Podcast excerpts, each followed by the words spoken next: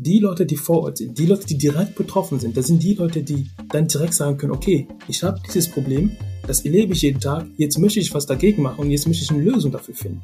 Das heißt, unsere Arbeit fängt eigentlich schon bei der, ich nenne das mal Sensibilisierung als Teil des Empowerments an.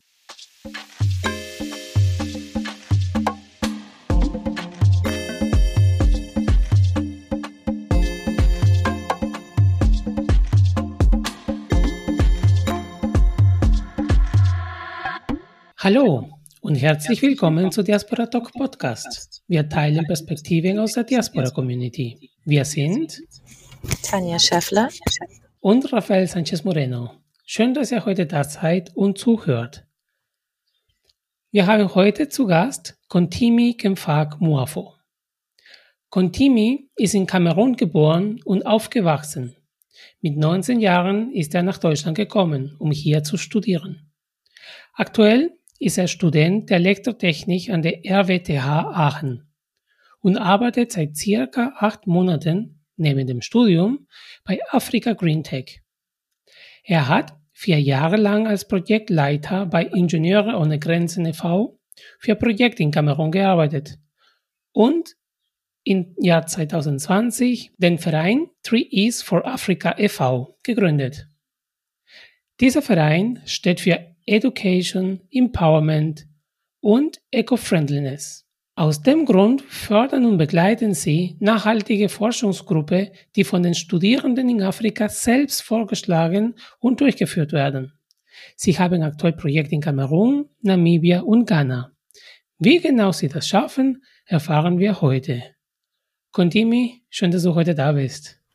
Danke, dass ich heute da sein kann. Das freut mich sehr für unsere ZuhörerInnen, wir mussten jetzt kurzfristig improvisieren.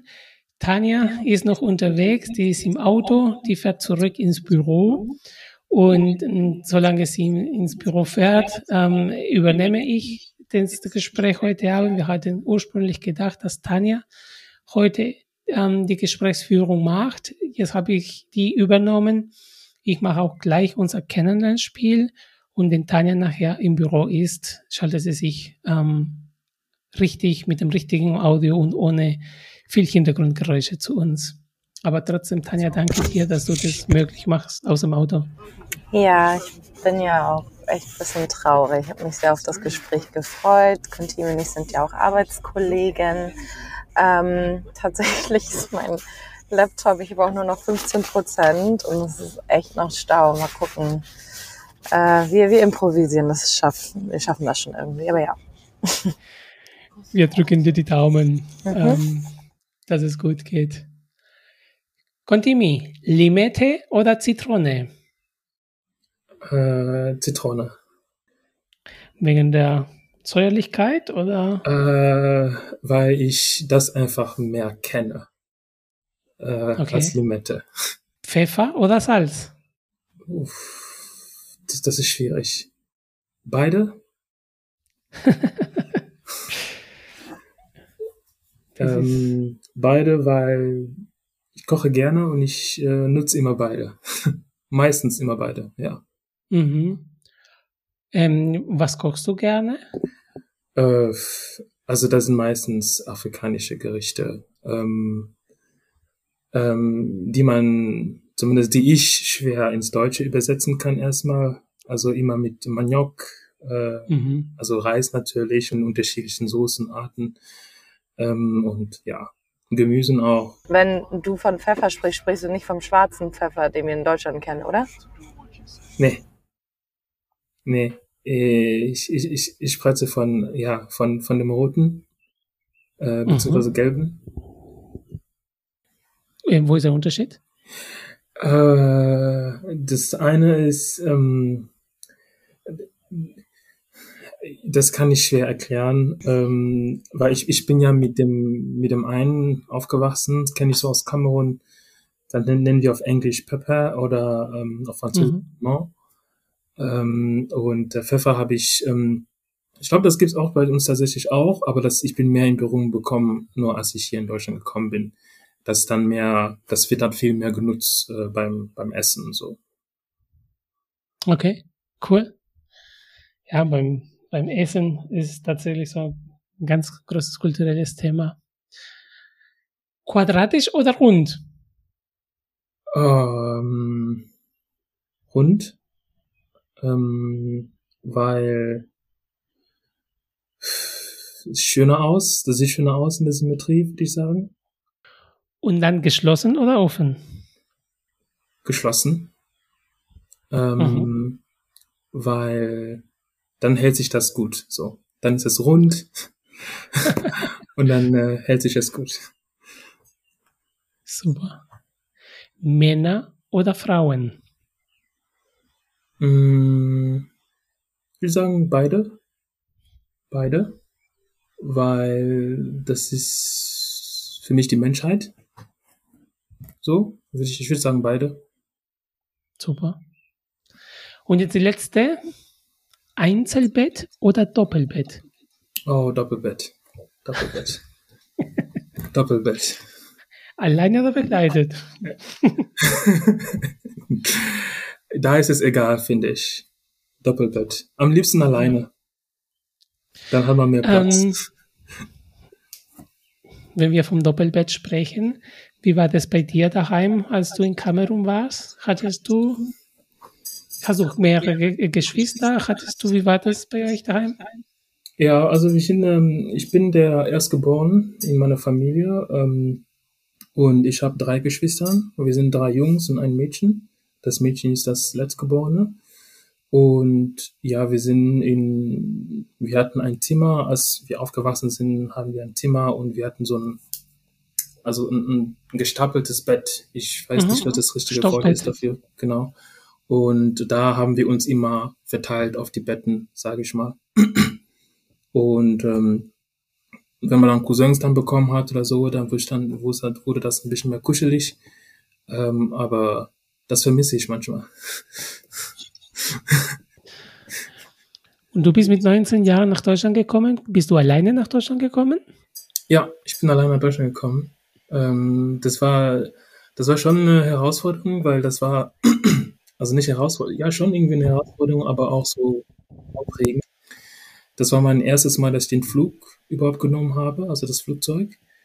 Und ähm, ich habe dann, bevor ich nach Deutschland gekommen bin, habe ich dann mit Google Maps ähm, meinen ganzen Weg ausgedruckt, mehrmals und äh, habe mir dann so das mehrmals überlegt, wie ich laufen würde von, vom Flughafen, weil ich bin in Frankfurt Flughafen angekommen, vom Flughafen zu dem, zu der Person, der mich dann, ähm, ja, ich sag mal, empfangen sollte, weil der konnte mhm. nicht zum Flughafen kommen.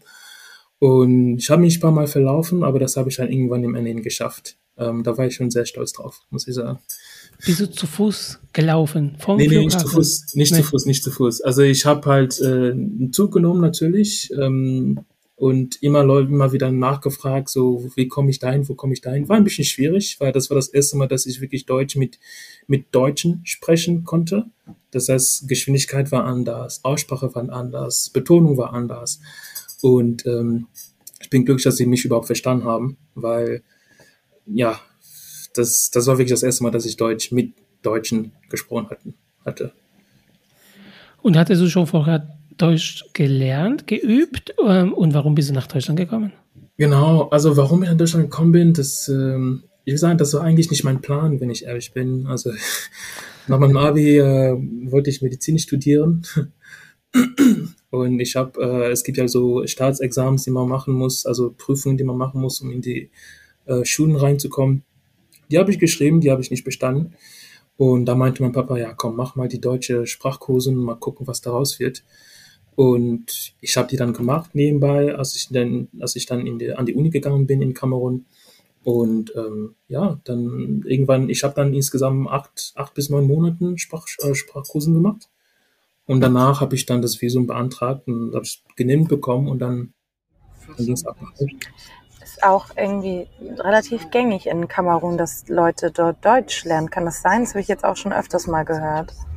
Genau, also es gibt ja äh, in Kamerun, wir haben ja ein, ich meine, ein zweisprachiges System, so, also das, also nicht nur in der Sprache, sondern auch in der Schu in dem Schulsystem. Also französischsprachige, also in dem französischen Schulsystem ist es so, dass man ab eine bestimmte Klasse entweder Spanisch oder Deutsch als, ich sag mal, Zweitsprache nehmen kann ähm, an, der, an der Sekundarschule. Aber das haben wir im anglophonen, im anglophonen äh, äh, Curriculum nicht. Und ich habe mein ganzes Studium, also Schule, Sekundarschule, alles Mögliche, bis jetzt war es auf Englisch.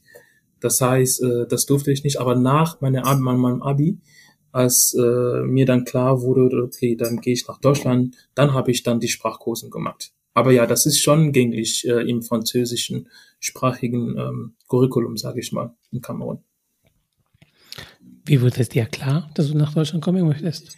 Ähm, es wurde mir in dem Fall klar, äh, dass ich nach Deutschland komme, weil ich habe mein, also die, die Prüfung für den Medizinstudium habe ich nicht bestanden.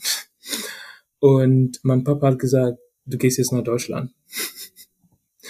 Also das war keine, das war keine selbst, äh, das war keine selbst, äh, keine Entscheidung, die ich selbst getroffen habe. Und äh, das ist ja auch so, das ist ja so ziemlich gängig äh, bei unseren Eltern, dass damit mein Kind am meisten Erfolg hat, muss er nach Europa gehen. Mhm. Und äh, die Eltern freuen sich sehr, wenn die Kinder es schaffen, das Land zu verlassen und nach Europa zu gehen.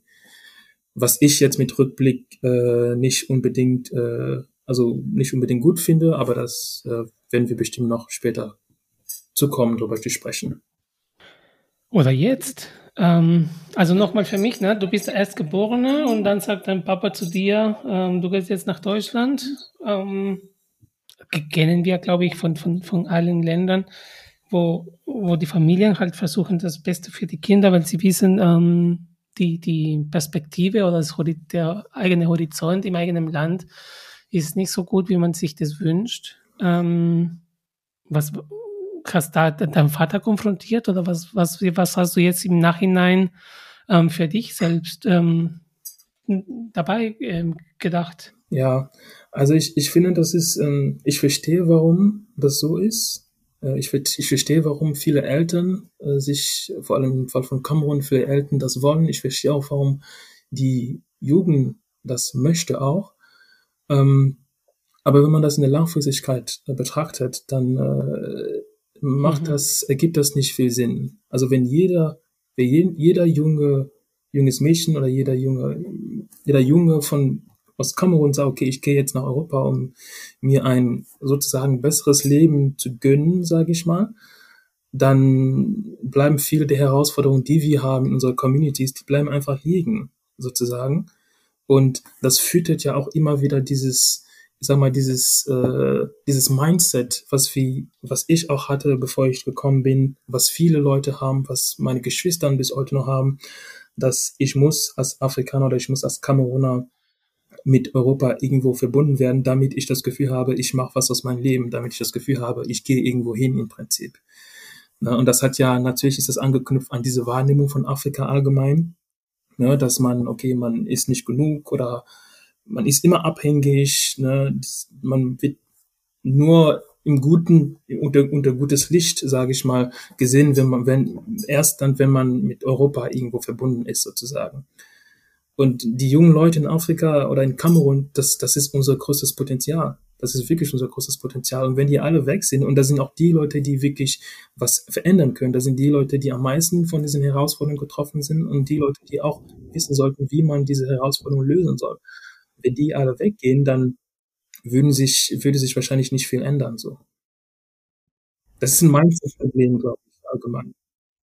Es ist ja das, das Thema Brain Drain, das einfach, Ganz genau. Ähm, genau, einfach das ganze Potenzial der jungen Menschen, aber auch der AkademikerInnen sozusagen in, außerhalb der Heimat sozusagen bleibt und auch nicht ähm, mhm. wieder zurückgeführt wird, weil man dann aus verschiedensten Gründen vielleicht dann doch im, im Ausland bleibt, auch wenn man vielleicht ursprünglich vorhatte, zurückzukommen. Ähm, ja, ich hatte auf jeden ich, Fall auch diese Frage für dich sozusagen für später eigentlich auch gedacht, aber ich finde ganz witzig, dass wir jetzt schon bei dem Thema sind. Äh, wo siehst du dich denn eigentlich in, in der Zukunft? Du bist ja jetzt in Deutschland und kriegst ja auch da eine gute Ausbildung und glaube ich, sammelst auch viel Erfahrung. Aber wo, wo siehst du dich dann eigentlich in der Zukunft? Ja, ähm, bevor ich auf die Frage äh, antworte, will ich noch mal ganz kurz sagen, ich finde, das Problem nicht, liegt nicht in der Bewegung, dass junge Kameruner, ich nenne jetzt Kamerun, weil das kenne ich Mhm. besser als, also Afrika zu verallgemeinern würde ich das mal nicht. Ähm, das, das, Pro- da sehe ich, ich sehe es weniger als Problem, dass junge Kameruner und Kamerunerinnen nach Deutschland oder nach Europa allgemein gehen wollen. Das ist ja, jeder, jeder Mensch soll sich bewegen, wie er das möchte. Das Problem ist aber in dem Mindset. Ich kann sagen, ich gehe nach Europa, mache eine Ausbildung und komme zurück nach Kamerun und mach was aus der Erfahrung, die ich gesammelt habe, aus dem Wissen, die ich gesammelt habe. Aber meistens, das Problem ist meistens das Mindset, weil die Leute denken sich, mit meiner Heimat verbinde ich nur Negatives, verbinde ich nur, es reicht nicht, es reicht nicht, es reicht nicht. Und ich möchte nach Europa gehen, weil ich glaube, da ist es, ne, da ist es super schön und da muss ich unbedingt hin, um was aus meinem Leben zu machen. Das Problem ist in dem Mindset und nicht unbedingt in der Bewegung, glaube ich. Ähm, und jetzt auf deine Frage, Tanja, ähm, in fünf Jahren oder drei Jahren hast du gesagt. Eigentlich nur Fünf Zukunft. bis zehn, aber in der Ja. Zukunft einfach, ne? Ja, Äh, irgendwann also- bist du mit dem Studium fertig, irgendwann stellt sich die nächste Frage, was Ja. machst du dann, ne? Also ich, ich, ähm, ich habe auf jeden Fall schon vorher geplant, dass ich auf jeden Fall nach, ähm, nach dem Studium und nachdem ich genug Erfahrung gesammelt habe, dass ich dann wieder zurück, nicht unbedingt nach Kamerun, aber nach Afrika allgemein gehe. Weil ähm, viele der Herausforderungen, die wir in Kamerun haben, sie haben wir auch in vielen subsahara-afrikanischen Ländern. Und ähm, ich versuche immer mit all dem, was ich mache, zu gucken, welchen Impact bringe ich an dem Kontinent zurück. Und um das bestmöglich zu machen, ähm, sollte ich auf jeden Fall auf dem Kontinent sein. Also ich sehe mich tatsächlich irgendwo auf dem Kontinent in den nächsten fünf bis zehn Jahren auf jeden Fall. Ähm, allerdings muss ich sagen, das ist nicht meine alleinige Entscheidung. Ich werde mich auch irgendwann heiraten ähm, mit meiner jetzigen Freundin und das, äh, das ist eine Entscheidung, die wir zu zweit treffen werden. Aber sie ist auch Afrikanerin, deswegen ähm, wird das, kein, wird das äh, ein No-Brainer sein, glaube ich. Auch aus Kamerun? Sie, die, die, ähm, der Papa ist deutsch äh, und die Mutter kommt aus Nigeria und Sierra Leone. Mhm. Mhm. Ähnlich wie bei der Susan Bergner, die wir schon mal hatten. Da war es ähm, umgekehrt, aber auch mit sierra-leonesischen Wurzeln. Mhm. Ähm, ich finde dieses Thema Mindset tatsächlich, ähm, du beschreibst es ganz gut. Es ist, dieses Thema Mindset ist wichtiger als die Bewegung. Ne? Eben, ja. Das, das glaube ich auch.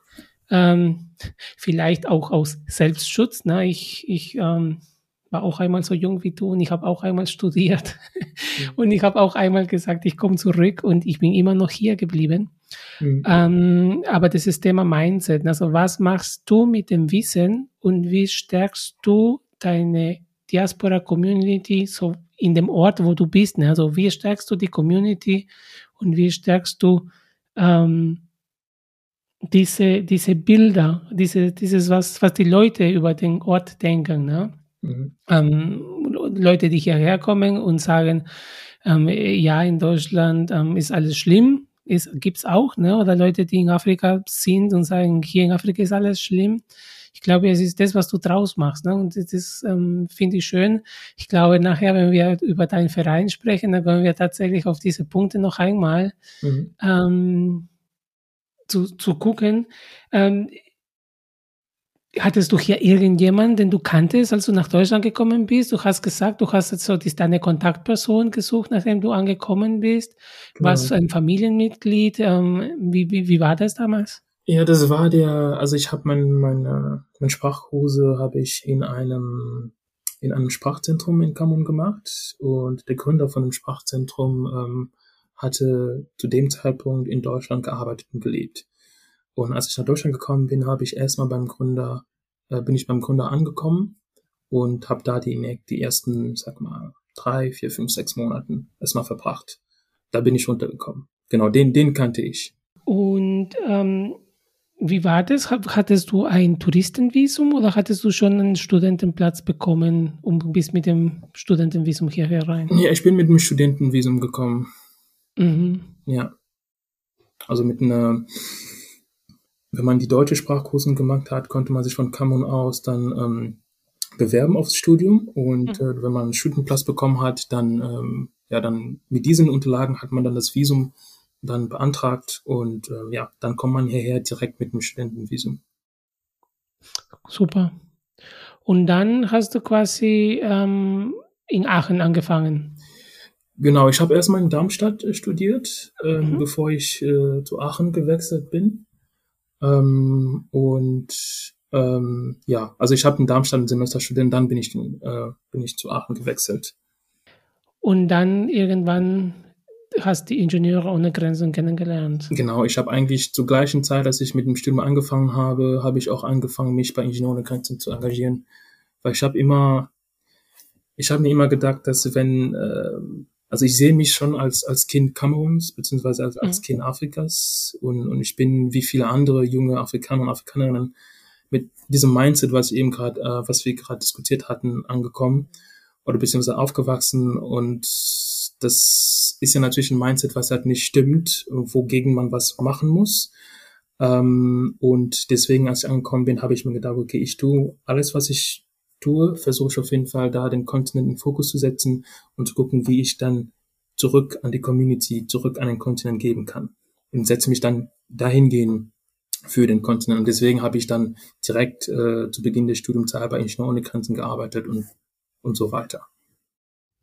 Was auch selbst in Kamerun, um, um die Projekte zu unterstützen, oder hast du es einfach von hier aus gemacht? Nee, ich war auch tatsächlich da. Wir hatten immer ähm, Implementierungsausreisen, haben wir immer gehabt, von Aufenthalten von drei Wochen bis sogar zwei Monaten ähm, hatten wir immer gemacht. Also da ging es wirklich darum, die Konzepte, die wir dann von hier aus ausgearbeitet hatten, gemeinsam mit den lokalen Projektpartnern zu implementieren. Mhm. Und äh, ja, um zu versuchen, bestmöglich alle Herausforderungen, sage ich mal, zu überwinden, weil die gibt es dann immer, immer. Insbesondere wenn man auf einmal wirklich vor Ort da ist, wenn man da präsent ist. Und ähm, ja. Und waren die, die Projektideen, die es schon mal gab, ähm, und ich frage deswegen, weil nachher kommen wir zu deinem oder zu dem Verein Trees for Africa und mhm. zu Africa Green Tech. Ähm, die, die Projektideen von Ingenieure ohne Grenzen aus der Uni oder aus Deutschland heraus, waren sie ähm, partizipativ, haben die lokale Bedingungen berücksichtigt oder hast du auch schon damals ähm, mit Projektideen, wie es konfrontiert worden, wo du sagtest, äh, wer ist auf solche Ideen gekommen, das klappt halt niemals? Naja, also ich, ich glaube, ich würde allgemein sagen, dass ähm, ich bin äh, zu einem Projekt äh, dazu gestiegen, was schon am Laufen war. Ähm, das heißt, äh, bei Hygiene ohne Grenzen, als das Projekt gestartet wurde, habe ich da nicht unbedingt äh, mitgewirkt, zumindest bei dem ersten Projekt, was ich geleitet habe. Das war immer noch schon am Laufen. Ähm, und da bin ich eingestiegen und ich habe dann erstmal, meine erste Rolle war wirklich diese Kommunikation zu übernehmen. Also Kommunikation zwischen dem, der Gruppe hier in Deutschland und auch in lokalen Projektpartnern, weil das war sehr wichtig. Und du weißt es ja selbst, da, da geht es ja nicht nur um die linguistische, um den linguistischen Aspekt, sondern auch um die, die, äh, die, den kulturellen Aspekt auch, die, die eben wichtig ist bei der Kommunikation. Und ja. genau, also da habe ich auf jeden Fall versucht, bestmöglich beide Seiten zu vereinen und äh, irgendwann habe ich dann die Projektkoordination, die Projektleitung übernommen, was ich dann auch, mal, auch weiterhin gemacht habe. Ähm, ja, also ich denke, die meisten, also alle Konzepten waren auf jeden Fall, ähm, also im Ende hin wurden die halt schon gut zusammengeführt, sozusagen. Aber man, über, man hat sich immer erstmal hier irgendwas überlegt und dann hat mit den, dann ist man im Austausch gekommen mit den lokalen Projektpartnern. Dann hat man versucht zu gucken, okay, was der Projektpartner dazu zu sagen hat, den Input, das Input vom Projektpartner zu holen und das Ganze möglichst gut zu versöhnen und zu mischen. Ja, Tanja hat jetzt inzwischen geschafft, zu uns zu stoßen. Die ist jetzt im Büro, die sitzt da und kann endlich ein- und ausatmen in Ruhe. Danke, Tanja, dass du da bist und es geschafft hast. Konnte mir eine, eine Frage, wenn du schon mal beim Ingenieure ohne Grenzen warst und dort ähm, tatsächlich ähm, aktiv warst, was hat dich dazu geführt, dann mit dem anderen Verein Trees for Africa, zu, also den Verein zu gründen oder auch beim Africa Green Tech zu arbeiten? Warum bist du nicht einfach bei Ingenieur ohne Grenze geblieben? Ähm, also ich meine, ich habe, ich war insgesamt äh, knapp fünf Jahre bei Ingenieur ohne Grenzen und ähm, irgendwann habe ich auch wirklich das Gefühl bekommen, okay, ich habe ähm, ziemlich viel geleistet, ziemlich viel gelernt und vor allem als ich die Projektleitung für das zweite Projekt genommen hatte, habe ich viele Ähnlichkeiten gesehen zum ersten Projekt. Äh, Und ich dachte mir, ich bräuchte mehr. Also ich würde gerne mehr Impact haben. Ich würde gerne mehr lernen können, äh, sozusagen. Und deswegen habe ich mir überlegt, dass ich dann den, äh, meinen eigenen Verein gründe, einen neuen Verein gründe. Aber da muss ich aber auch sagen, dass die, die Idee von dem Verein habe ich nicht nur, die habe ich schon zwei Jahre vorher gehabt oder mit, äh, mit rumgelaufen, bevor ich mich das, dass ich entschieden habe, habe den, den Verein zu gründen. Also das war mehr so ein, okay, ich habe das Gefühl, ich bin zu dem richtigen Punkt gekommen, zu sagen, okay, ich gehe jetzt den nächsten Schritt. Ähm, ich mache eine neue Seite auf, ein neues Buch auf, wie man das so sagt auf Deutsch, weiß nicht genau die Redewendung. Mhm. Ähm, und ich gehe halt einen neuen Weg im Prinzip. Hattest du aber schon die, die Freunde oder die Freundinnen, mit denen du das machen wolltest, oder ja. musstest du erst auf Suche gehen? Also prinzipiell äh, einige von den Kollegen, Freunde, die ich hatten, von die, die ich hatte von Ingenieur ohne Grenzen, äh, gemeinsam mit denen haben wir den Verein gegründet. Am Endeffekt. Ähm, weil ein wichtiger Punkt ist halt, dass die ja die klassische Entwicklungszusammenarbeit äh, lebt leider so ein bisschen davon, dass ähm, dass Afrika immer wieder in diese, in diese Darstellung meistens negativ ist, sozusagen. Ähm, das heißt, man sieht halt so Kinder, die keine, keine, keine Schuhe haben oder sowas im Prinzip und ähm, es gibt einen Unterschied zwischen äh, Humanitarian, ich weiß halt nicht den deutschen Begriff, äh, Entschuldigung, Humanitarian und dann halt so ähm, langfristige ja, langfristiges Wachstum im Prinzip.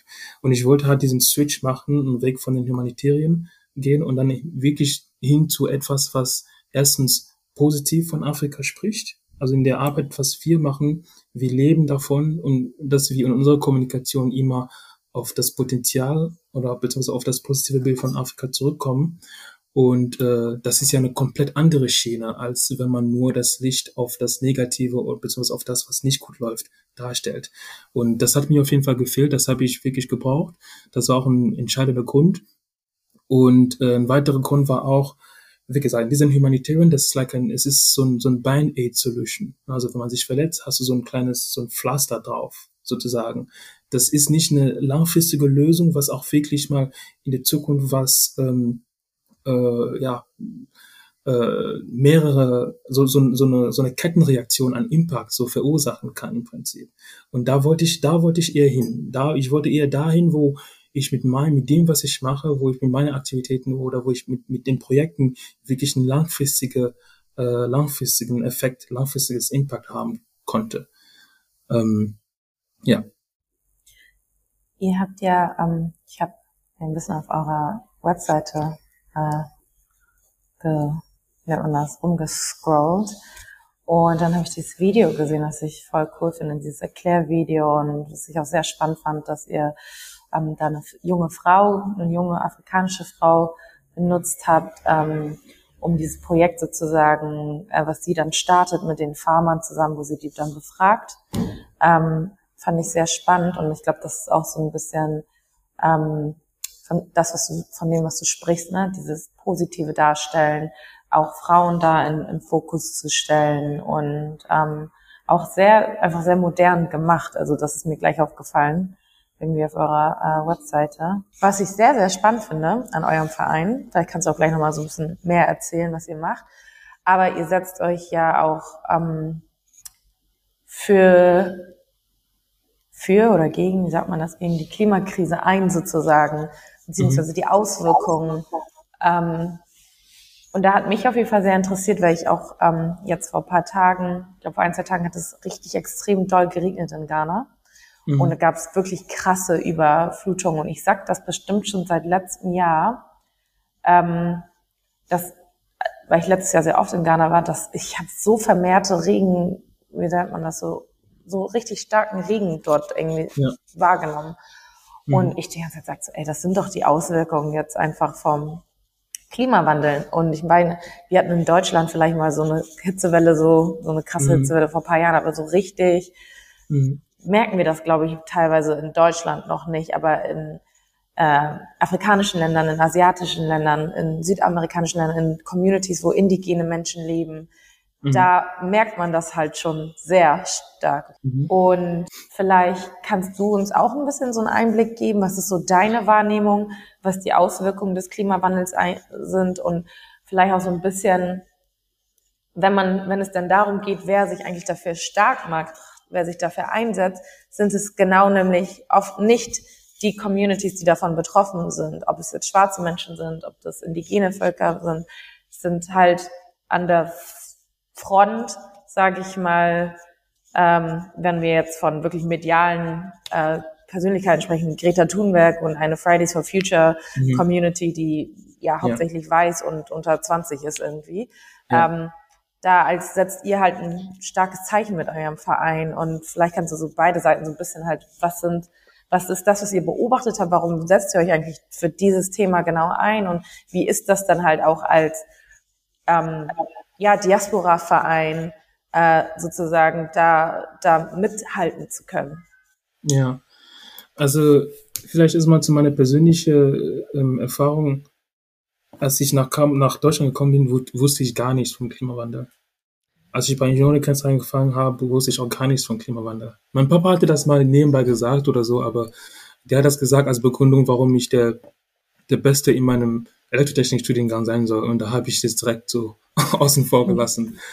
Ähm, und äh, ich bin aber letztes Jahr also ich habe dann, äh, ich bin mehr aufmerksam drauf geworden, ich würde sagen so vor drei Jahren ungefähr, vor drei, vier Jahren ungefähr.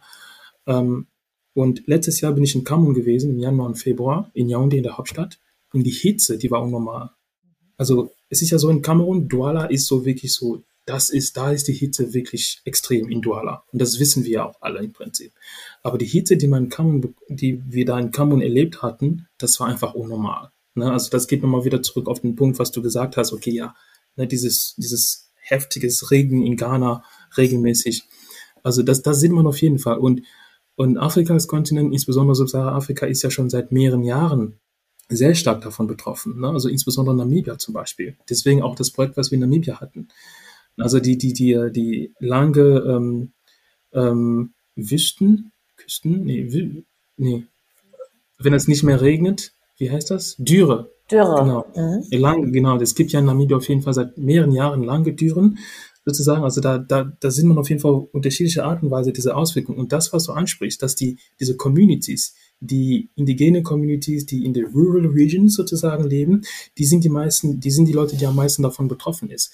Gleichzeitig muss ich mal sagen, das sind aber auch meistens Leute, die wissen nicht unbedingt, dass das der Klimawandel ist. Die wissen einfach, wir haben Challenges, wir haben Herausforderungen jeden Tag wie das, zum Beispiel der Regen kommt nicht oder ne, es ist eine starke Hitze. Das sind Herausforderungen, mit denen die jeden Tag zu kämpfen haben, insbesondere Leute, die in dieser Agrarsektor aktiv sind. Manchmal wissen die nicht unbedingt, wie direkt oder wie indirekt das mit, der Klima, mit dem Klimawandel zu tun hat im Prinzip. Und da, das war auf jeden Fall die Notwendigkeit von so einem Projekt wie das Projekt, was wir in Namibia hatten. Ähm, und jetzt den Punkt, was du angesprochen hast, wer setzt sich da ein, wer sollte da was machen? Also ich finde, es gibt ja in diesem Klimawandel, man sagt ja immer so schön, dass ja Afrika kann gerade, weiß nicht, so, äh, ähm, wie heißt das, äh, Carbon Neutral oder Zero Footprint oder so haben. Also ich kenne ich kenn kein ähm, Land, also was jetzt, äh, also kein, kein High, High Income Country, kein High Income Land, was jetzt gerade ähm, keinen Zugang zu Energie hat im Prinzip. Also da müssen wir auf jeden Fall sehr schön voneinander abtrennen. Also dass wir jetzt auf alle, dass Afrikas Kontinent 100 Prozent, äh, weiß nicht, renewable wird und so weiter, ist ja die Frage, okay, wie, wie stabil ist das denn? Alle entwickelten Länder haben auf jeden Fall ein stabiles Stromnetz. Also Energy Poverty, da geht es nicht darum, dass man nur ein paar Lichter hat und sein Handy aufladen kann. Es geht darum, dass man so äh, Pro Produktionszentren versorgen kann, Universitäten, Schulen und, und, große Zentren versorgen kann. Das ist immer ganz wichtig. Und meistens geht das immer unten unter bei einem Klimawandelgespräch, insbesondere weil der Westen führt ja immer. Der Westen führt ja immer und das ist ja einfach von der Seite der Westen zu stehen, zu sagen, ja, ähm, Afrika muss jetzt äh, 100 Prozent äh, erneuerbar sein und so und so weiter. Es ist auf jeden Fall gut und es ist ja möglich, aber man muss ja immer in den passenden Kontext reinstecken. Ich bin ja jetzt seit fünf Monaten hier im Senegal und bekomme aus unterschiedlichen Perspektiven natürlich diese Diskussion auch mit. Ähm, Senegal als Land kenne ich jetzt noch nicht so gut, dass ich sagen kann, okay, ich, ich sehe schon hier die Auswirkungen des Klimawandels. Mhm. Ähm, ich habe es, wie gesagt, in Ghana für mich persönlich so wahrgenommen und es hat mich sehr erschrocken und ich gebe dir auch auf jeden Fall recht, dass ich glaube, die wenigsten Menschen wissen oder haben, haben irgendwie eine Ahnung ähm, davon, dass sie, äh, ja, keine Ahnung, dass das Auswirkungen des Klimawandels sind. Ähm, was denkst du denn, also oder anders, was habt ihr konkret jetzt mit eurem Verein eigentlich ähm, schon gemacht? Und was sind so eure Pläne für die nächsten Jahre, so um, um mehr vielleicht auch darauf aufmerksam zu machen oder auch konkret vielleicht auch ähm, ja gegen den Klimawandel zu kämpfen? Ja. Also wir haben ja und unser Namen 3E's for Africa haben wir dieses das dritte E Eco-Friendliness und äh, das ist ja für uns auf jeden Fall, das legt den Schwerpunkt fest von all den Aktivitäten, all den Projekten, die wir machen. Ähm, das heißt, jedes Projekt, was wir machen, jedes Projekt, was wir betreuen, was wir finanzieren, äh, hat auf jeden Fall entweder Klimawandelanpassung, Klimawandelbekämpfung oder erneuerbare Energie wirklich in den Fokus. Ähm, im, in dem, ich würde einfach mal so das Beispiel nehmen von dem, von dem zwei kamerunischen, kamerunischen Projekten, die wir haben, und bei dem einen Projekt geht es halt da darum, dass wir haben ja in Kamerun, in der Hauptstadt, haben wir mehrere, ich nenne die mal Plastikmüll-Entsorgungsstellen. Äh, es ist einfach nur Ecken, wo alle Plastikflaschen und alles, was an Plastik ist, werden da einfach versammelt. Manchmal sind die auch auf, auf, auf, auf Flüssen, sage ich mal. Das ist wirklich schrecklich, wenn man sich da die Bilder ansieht. Ähm, und wir haben dann ein Projekt, ein Team von, von fünf Studierenden. Eins davon ist ein PhD und vier andere machen gerade ihre Masterarbeit genau zu dem Thema und die wollen erstmal herausfinden, was ist überhaupt der negativen Impact von diesem Plastikmüll auf die Umwelt. Das heißt, auf die Flüsse, auf die, auf die, auf die Agriculture und auf diese unterschiedlichen äh, Sektoren. Und in dem zweiten Schritt wollen die herausfinden, okay, was für potenzielle Lösungen könnte man da an der Stelle einbringen, um gegen diesen, diese Plastikverschmutzung in der Stadt dann zu arbeiten. Ähm, in dem zweiten Projekt, was wir in Kamerun haben, es ist ein bisschen mehr technisch, weil da geht es darum, dass äh, das Team von Studierenden, die daran arbeiten, die wollen, ähm, die arbeiten gerade an einem, ich sag mal, einen Verbundstoff, was jetzt ermöglichen soll, dass man recyceltes Plastik in die Konstruktion von asphaltierten Straßen einführt. Das soll der Vorteil haben, dass zunächst es ist halt Plastikrecycling, ne? klar, dass man gibt, also der Plastik ein zweites Leben, anstatt das einfach verbrennen zu lassen, wie das leider typisch ist in Kamerun.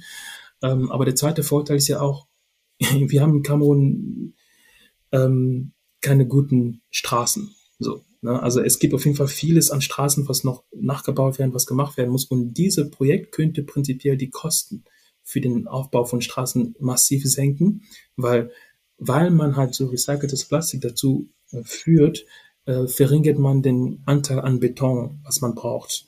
Und das ist genauso das, was am teuersten ist bei, dem, bei der Konstruktion von, von, von der asphaltierten Straße. Ähm, genau, da sind zwei Projekte, die wir jetzt gerade in Kamerun machen. Wir haben gerade ein Projekt in Ghana gestartet, was halt einen etwas anderen Schwerpunkt hat. Und da geht's halt mehr, da ist der Fokus viel mehr auf diesem, diesem Wettbewerb und auch auf diesen, okay, lass mal ein bisschen mehr mehr Lärm machen, ne, also mehr bewegen, mehr die Leute, die jungen Ghanäer und Ghanäerinnen mobilisieren um das Thema Klimawandelanpassung.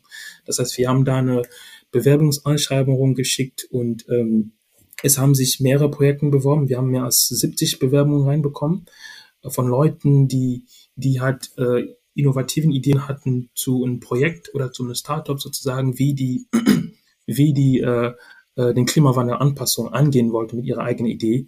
Und äh, das Geile, das, das Gute dran war, dass ich glaube, wir hatten 53 Prozent von allen, die sich beworben haben, waren Frauen.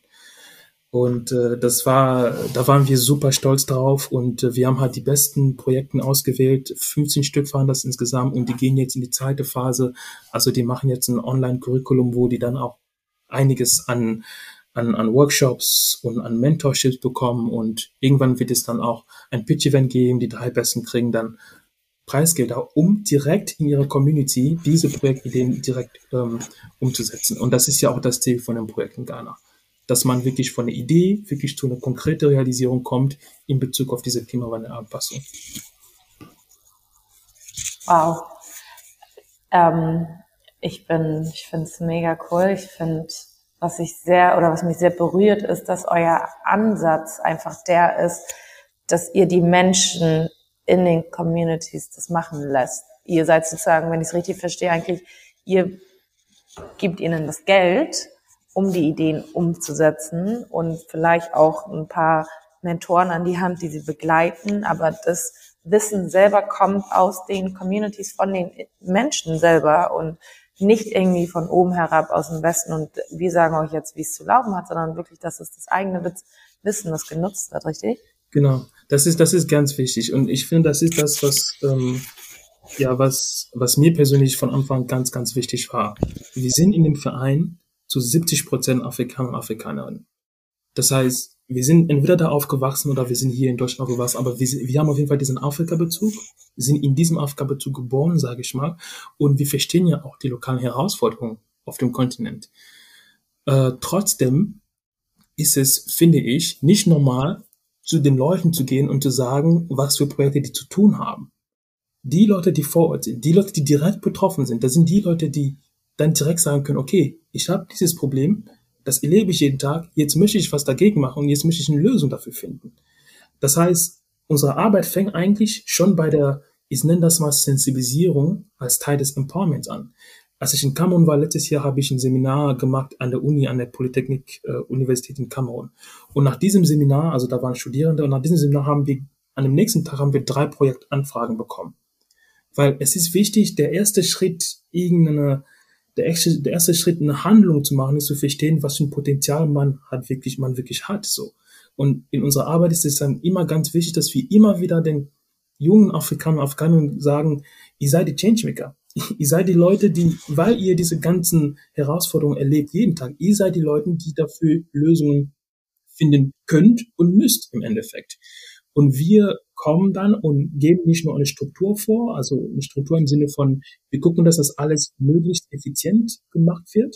Also wir stellen einen Mentor an der Seite, die, die Studierenden äh, schlagen ihre Projekte vor, aber die suchen sich auch einen Supervisor, also einen Professor oder einen Doktor an der Universität, der sie dann betreut wegen der gesamten Projektimplementierung.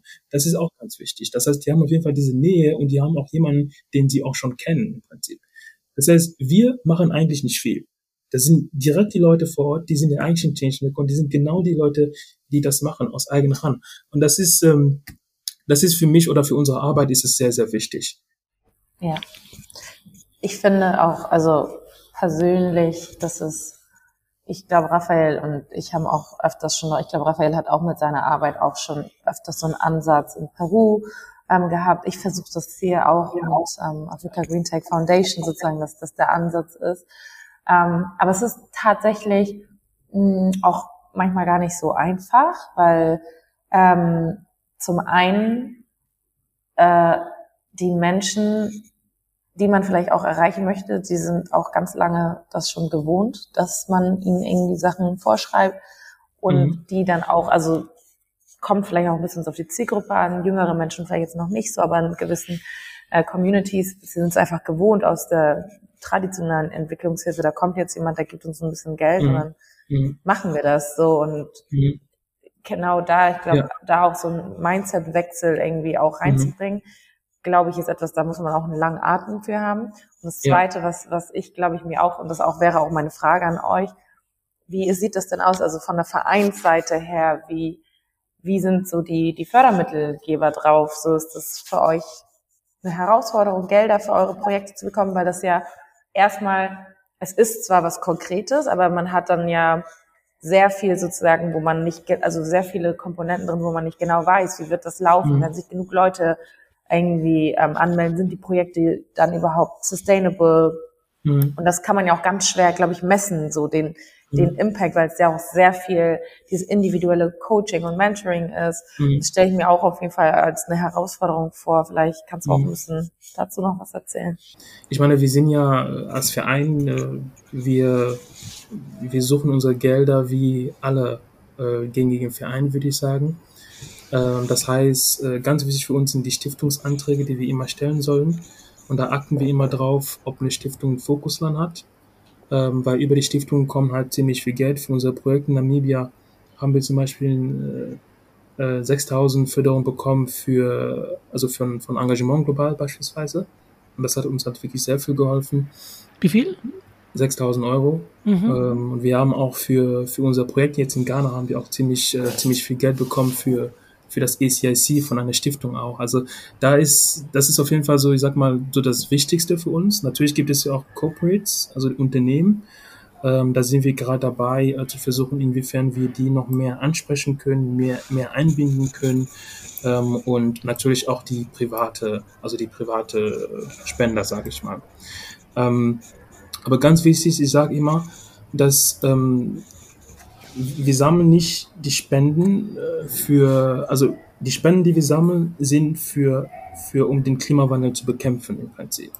Weil das ist im Prinzip das, was der Verein macht. Der Verein ermöglicht die Projekte, die im Rahmen von diesem Klimawandelbekämpfung oder Klimawandelanpassung umgesetzt werden. Das sind Forschungsprojekte, das heißt, da, da sind äh, Forschungsergebnisse, die am Ende rauskommen und den Impact davon oder die, die, die, diese Ergebnisse können nicht nur in Afrika genutzt werden, sondern auch weltweit im Prinzip. Ne? Deswegen haben wir unsere Slogan so African Innovation for, for Global Impact im Prinzip, weil das ist, das ist ja schon der Plan. Also es geht nicht darum, dass irgendwelche Studierende in, in Kamerun jetzt äh, Ernährung bekommen oder oder keine Ahnung was. Ne? Also es ist ja wirklich schon gezielt für, für den Klimawandel und weil das ist ja eine globale Krise. Also andere Unternehmen setzen in Solar ein setzen auf Solar ein, auf erneuerbare Energie.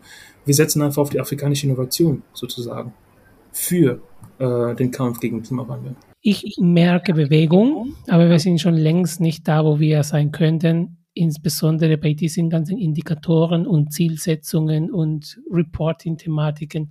Wenn du hingehst, und da, da komme ich tatsächlich zu diesem Thema Impact, ähm, weil das, was wir mit diesem partizipativen Ansatz, mit diesem ähm, positiven Ansatz, ne, so ähm, mit dem Potenzial entdecke, das, was wir machen mit dem Verein oder das, was, so wie ich verstehe, Continue, was ihr macht, ist in erster Linie ähm, beim, beim Null anfangen, bei dem Mensch, bei dem Bedürfnis, bei, dem, bei der Problemstellung. Ne? Wenn du zu mir kommst und sagst, die Menschen wissen nicht, dass es Klimawandel ist, da kann ich nicht aus der anderen Seite der Weltgeschichte kommen und sagen, und ich habe hier ein Solarprojekt oder ich habe hier ein Wasserprojekt oder ich habe hier.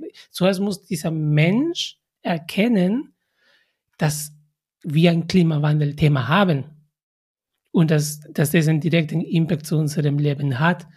Und für so eine Arbeit Fördermittel zu bekommen, das ist nicht einfach. Ne? Ja. Nachher, wenn man den, den, den, den, den Klick bei dem Mensch gemacht hat und wenn der Mensch verstanden hat, dass, oh ja, da ist was und ich kann es begreifen, da kann ich mit allen möglichen äh, Projekte kommen von Plastikmüllentsorgung oder wir geben Plastik an ein zweites Leben mit, mit Asphalt und so weiter.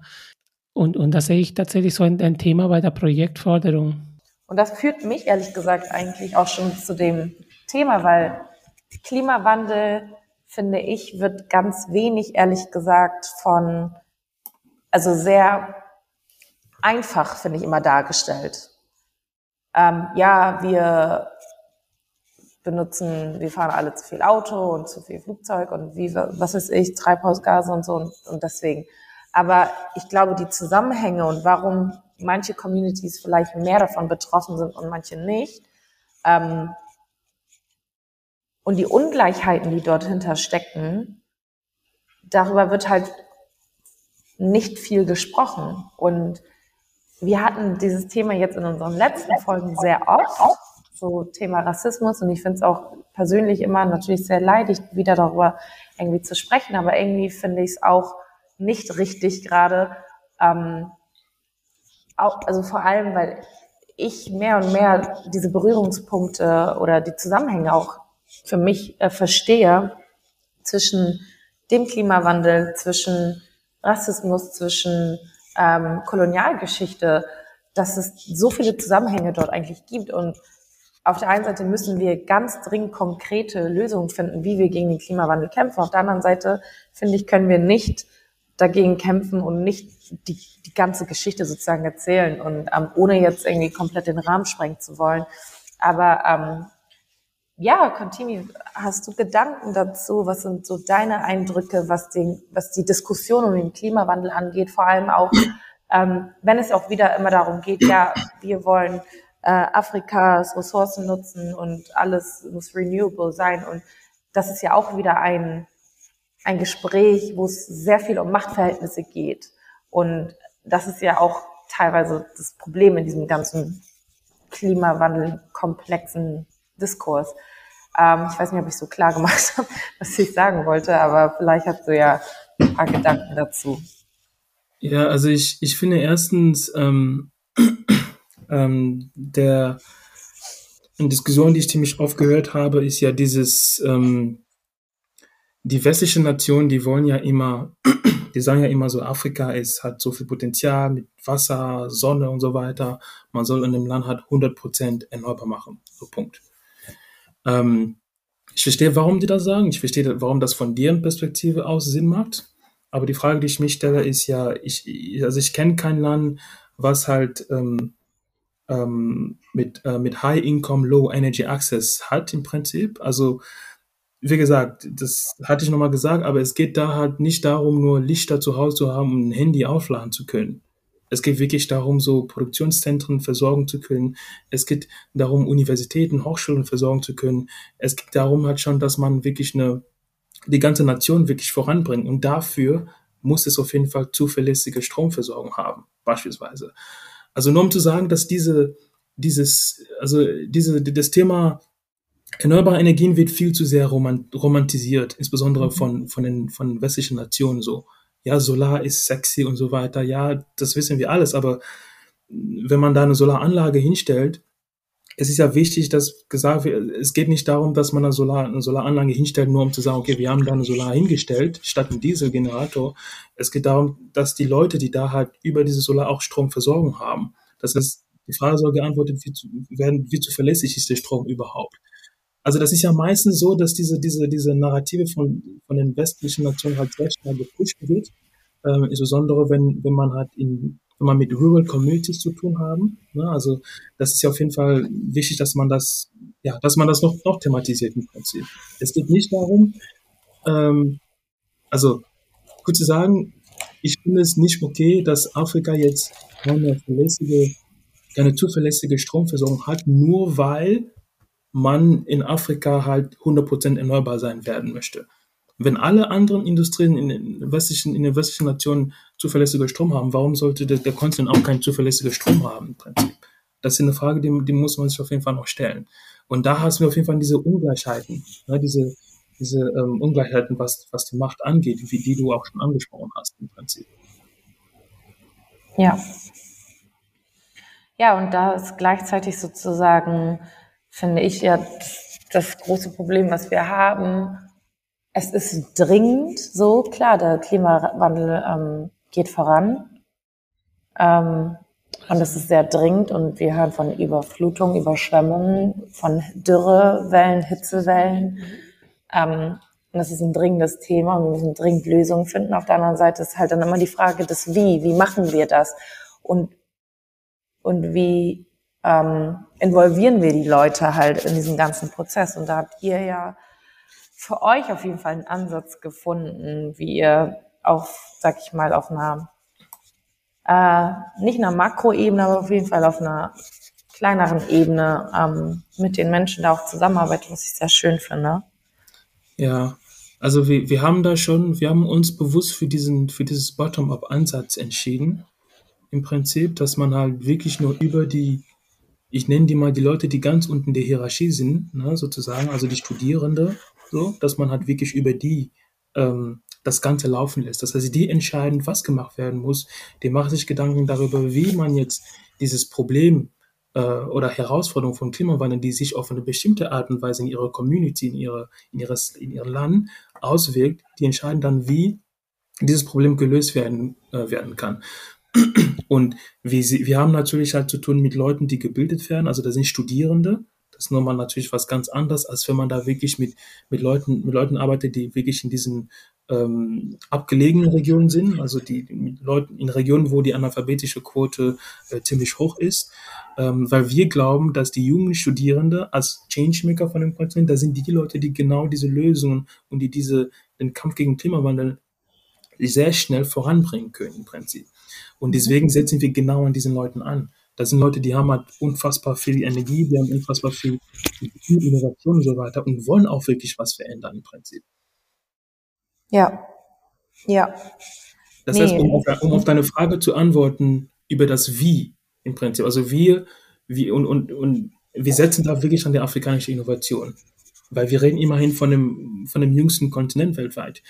Und dabei ist auch wichtig zu erwähnen, also es gibt, ich habe noch, als ich, als wir den Fall gebildet haben, haben wir eine Statistik gesehen, dass in 2000, ich glaube 2080 oder so, 2090, ähm, wird halt Afrika, ähm, Großteil der Fläche in Afrika wird nicht mehr bewohnbar sein, wegen dem viel zu hohen Anstieg von den Temperaturen. Und das heißt, die, die, die, ähm, die, Sterb, ähm, die Sterberate in Afrika wird wirklich am höchsten sein weltweit. Und wir reden aber gleichzeitig von dem Kontinent, die in den nächsten 30 bis 50 Jahren das, das stärkste demokratische, also äh, das stärkste Wachstum haben soll im Prinzip. Das heißt, da werden auch noch viel mehr Leute sterben. Ne? Also wenn, wenn, wenn das Sahara-Wüste jeden Tag so weit, also von der Fläche, so viel an, an Flächen aufnimmt, wo sollen dann die Leute hingehen im Prinzip? Ne? Also ja. das ist ja immer so eine, so eine, so, so eine Frage, also die, ich finde, im Allgemeinen wird immer viel geredet, vor allem, ne, vor allem in den in den westlichen Nationen, es wird ja viel geredet, es gibt ja auch Ansätze, die gemacht werden müssen, aber ich finde, es ist ganz, ganz, ganz wichtig, dass die Leute, die am meisten getroffen werden, also Afrika ist der Kontinent, der ist am vulnerabelsten gegen die Folgen von dem Klimawandel. Das ist wichtig, dass wir denen ja auch eine Stimme geben. Nicht nur eine Stimme, sondern auch, dass wir denen auch die Möglichkeit geben, tatsächlich auch was zu verändern. So proaktiv im Prinzip, in ihrer, von, aus ihrer eigenen Situation heraus. Ja. Wir hatten einmal die Edith äh, Otiendela war nicht bei uns im, im Podcast und, und sie hat auch diese Themen ähnlich wie du jetzt hier thematisiert. Ähm, die Politiker sprechen was oder reden, was sie reden, ne? das ist das eine, aber ich glaube, wir müssen auch mehr Gesicht zeigen. Ne? Das ist quasi ähm, nicht nur in, in unseren Ländern oder in den Ländern, wo wir dann die Arbeit machen, aber auch hier in Deutschland tatsächlich mehr auch diesen Lärm, so wie du auch gesagt hast. Also wir müssen auch hier in Deutschland diese ähm, diese Bildungsarbeit machen. Ne? Und also ich hatte tatsächlich, ähm, ich habe vorhin schmunzeln müssen mit dem Thema von Strom. Na, ich, in Peru ist auch ähnlich und ich muss dann den Deutschen erklären, wie so ein Stabilisator aussieht für den Rechner bei mir daheim in Lima, weil ansonsten der Rechner ständig kaputt geht. Ich glaube, wir kommen auch langsam schon ein bisschen zum Ende, aber ich habe auf jeden Fall noch ein, zwei Fragen. Und das ähm, geht auch ein bisschen in diese Richtung, Richtung Vernetzung. Das, was ihr vorhabt, ist ja sozusagen ein Riesenvorhaben und da ist es ja natürlich wichtig, viele Menschen oder auch Netzwerke, Vereine, Plattformen, wie auch immer zu haben, die ähm, sich mit euch vielleicht auch verbünden und was ist da sozusagen dein Wunsch vielleicht auch an die Diaspora-Community, ähm, vielleicht auch an die Vereinswelt in Deutschland oder auch die globale Vereinswelt? Was ist eigentlich so deine Vision, dein, dein Wunsch, dein Traum, wie wir da zusammen besser zusammenarbeiten können? Ich glaube, das ist auch auf jeden Fall eines unserer Ziele hier im Podcast, dass wir uns irgendwie besser vernetzen. Aber ich glaube, immer ganz schön nochmal zu hören, so aus der Praxis heraus, was sind so eigentlich mhm. Herausforderungen ja. und Wünsche. Also ich muss sagen, dass ähm, ich finde, es gibt schon so viele unglaublich tolle Initiativen und Vereine, zum Beispiel Future of Ghana. Ne? Also das war auf jeden Fall eine, das ist ein Verein, was ich immer in meinem Ökosystem gesehen habe, habe gef gefunden habe, wo ich, mit dem ich mich irgendwo auch verbunden gefühlt habe. Äh, ich habe auch gesehen, es gibt jetzt den ersten, ähm, ähm, es gibt erst die, ähm, wie heißt das, das ähm, ähm, AI, Mai Ayim Fonds. Ne? Also ja, Mai Ayim Fonds. Mhm. Genau, das fand ich auch richtig, äh, also richtig gut, dass es sowas überhaupt gibt. Ähm, Also wirklich von der Diaspora heraus für Projekte, die direkt mit, ne, mit der Diaspora zu tun haben. Das fand ich auf jeden Fall ganz äh, motivierend, einfach äh, generell.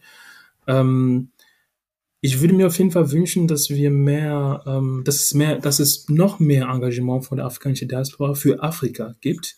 Mhm. Ähm, es gibt da, wie gesagt, schon sehr viele Ansätze, die ich auch unglaublich toll finde, aber ich finde, man kann noch mehr machen und insbesondere noch mehr Synergien ausnutzen. Vor allem, wenn es darum geht, so, wenn, wenn es um die Förderung von Projekten in Afrika angeht oder wenn es darum geht, äh, in Startups oder Unternehmen in Afrika zu investieren. Also, mein Traum persönlich wäre es, dass, dass, dass wir bei Three is for Africa, dass, also wir haben ja mehrere Traumen, ne? also auf jeden Fall, aber eine Sache, was mir sehr wichtig ist, dass wir dass wir es schaffen, so weit zu kommen, dass 50 Prozent unserer Förderung für alle Projekte, die wir haben, die wir haben in Afrika, dass die direkt von der afrikanischen Diaspora kommt. Und, mhm. und das ist nicht mal etwas, was unmöglich ist. Ne? Also von der Weltbank wurde 2009 20,6 Milliarden US-Dollar an Rücküberweisungen alleine geschickt. Und das nochmal ein bisschen in Kontext zu setzen, für die, Entwicklungs, äh, für die Entwicklungshilfe wurde in diesem Jahr 30,8 Milliarden. Also auf jeden Fall in der gleichen, in der gleichen Größenordnung. Und 2007 haben wir sogar einen Rekord gehabt, 41 Milliarden US-Dollar an Rücküberweisungen nur in Sub-Sahara-Afrika. Also das zeigt auf jeden Fall, dass die, das Diaspora kann das auf jeden Fall. Es gibt auf jeden Fall dieses Vermögen, es gibt die Möglichkeit, das auf jeden Fall irgendwie umzusetzen, sag ich mal. Mhm. Also mit unseren massiven Rücküberweisungen an unseren Familien, an unseren Projekten, die da sind. Aber ich finde, wenn wir, wenn wir, wenn wir, wenn wir zusammenkommen, wenn wir noch mehr Synergien ausnutzen mit ähnlichen Initiativen und tauschen uns zu unseren Konzepten auf und wir bauen schon was auf, können schon auf, auf was auf den Bau, auf die Beine aufbauen, dann können wir noch mehr schaffen. Also ich sah schon in, beziehungsweise wir wohnen halt, wir haben schon Gespräche, im Fernsehen haben wir schon Gespräche mit manchen ich sag mal, weiße Organisation gehabt, äh, wo wir haben versucht halt über unsere Arbeit zu klären und dann haben wir versucht dann äh, Förderung zu bekommen für unsere Projekte und das, was von denen rauskam an Ansprüche und so weiter, das war, das war unnormal. Das ist ja, man kann sich kaum denken, kaum äh, glauben, dass Leute noch so denken heute, also wirklich. Und deswegen, das war auch eigentlich ursprünglich so meine, meine Hoffnung, als als wir den Verein gegründet haben, dass wir das irgendwie schaffen. Wir haben das schon geschafft, dass wir 70 zu 80 Prozent äh, Mitglieder in dem sind aus der Diaspora. Also es wäre auf jeden Fall noch gut, wenn wir das schaffen könnten, dass ein Großteil von unserer Förderung für die, für die Projekte direkt von der afrikanischen Diaspora kommt. Also in, in ganz Europa. Also das, äh, das da, da, da kann ich kaum drauf warten, dass, dass wir so weit kommen. Verstehe auf jeden Fall ähm, diese diesen Wunsch sehr. Ich habe mich auch sehr gefreut, als ich gehört habe, dass äh, EOTO den Mayayim-Fonds äh, sozusagen ja. ähm, initiiert hat. Und ich hoffe, dass es auch auf jeden Fall aus der Diaspora, egal ob jetzt äh, afrikanische Diaspora oder welche auch immer, mhm. heraus noch mehr so welche Initiativen gibt, weil es einfach ein sehr großes Zeichen setzt. Auf jeden ähm, Fall. Zu sagen so, hey, wir sind nicht abhängig, wir organisieren uns selber und wir schaffen unsere eigenen Strukturen, unsere eigenen finanziellen Mittel, weil es uns auch ein Stück Macht wieder zurückgibt und wir dadurch Dinge einfach selbst entscheiden können, ähm, was wir fördern wollen, weil diese Förderstrukturen, die sind so krass mit äh, Machtstrukturen verbunden und ähm, wer da was entscheidet, das ist teilweise sehr perfide. Aber ja, ähm, voll bin da auf jeden Fall voll bei dir. Ich meine, du machst jetzt, du machst echt viel, ne? Du studierst, ähm, du arbeitest nebenbei, darüber haben wir irgendwie noch gar nicht geredet, aber das geht ja auch eigentlich eher um de dein Verein heute. Ähm, du hast diese Vereinsarbeit, wir wissen alle, wie anstrengend Vereinsarbeit ist. Du hast ein Privatleben, das erzählt du, du hast eine Freundin. Das ist echt alles sehr, sehr viel. Und ähm, dann kommen auch noch, ne, wie man das ja auch so kennt, in Deutschland irgendwelche anderen äh, Problematiken dazu. Ähm, mhm. Einfach, die, die in Deutschland einfach so typisch für Deutschland sind, muss ich jetzt gar nicht drauf eingehen. Aber ähm, wie schaffst du es für dich sozusagen, weiter am Ball zu bleiben, weiterzumachen? Ähm, wie sieht's mit Self-Care bei dir aus? Wie, wie, wie, wie machst du das, dass du da kein Burnout bekommst bei diesem ganzen Stress? Oder ist das vielleicht auch für dich alles gar kein Stress? Ja, Self-Care. Das, äh, das, äh, wenn du das sagst, dann denke ich direkt an meine Freundin.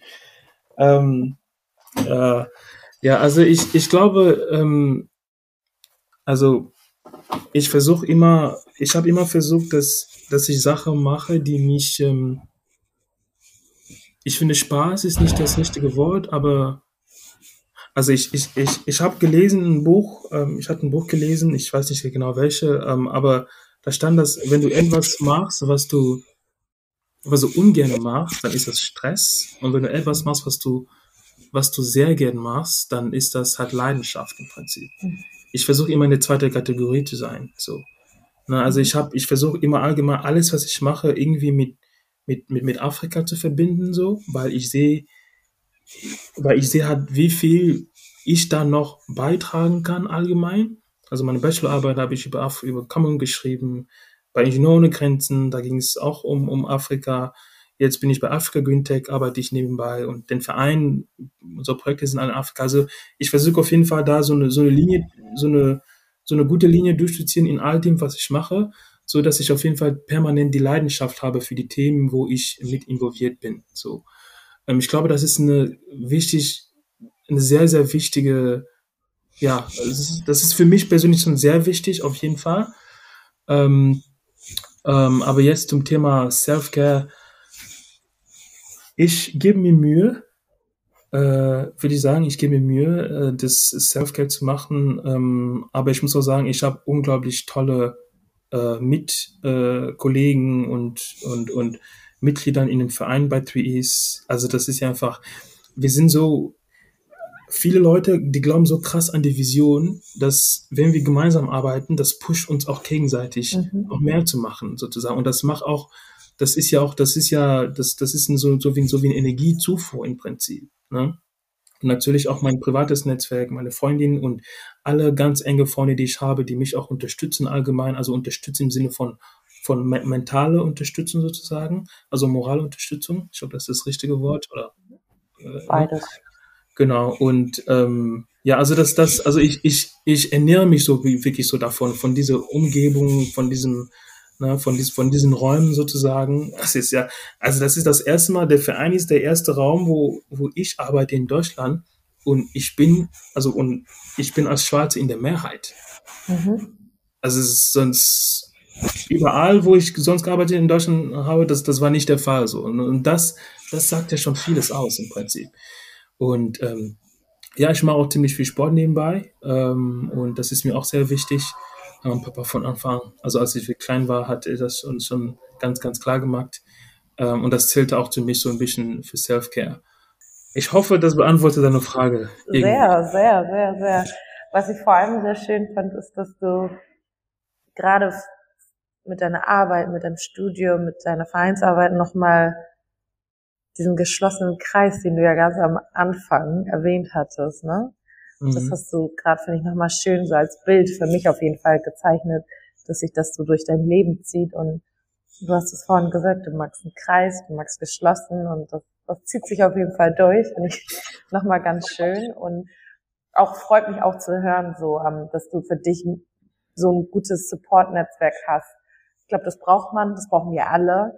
Ja. Ähm, und ich stimme dir auf jeden Fall zu, wenn man etwas macht, auch wenn es anstrengend ist, es fühlt sich dann einfach nie wie Arbeit oder Stress an. Es ist einfach sehr, man macht es mit Leidenschaft und ähm, da hat man einfach eine andere Energie. Nichtsdestotrotz ähm, ist immer gut, auch mal ne, Pausen zu machen, aber das, das gehe ich jetzt einfach davon aus, dass du da ähm, von dem, was du jetzt erzählst, auf jeden Fall auch auf dich achtest oder so gut es geht. Ähm, ich glaube, ich bin dafür, dass wir in unserem äh, Diaspora Talk immer wieder auch irgendwie Mhm.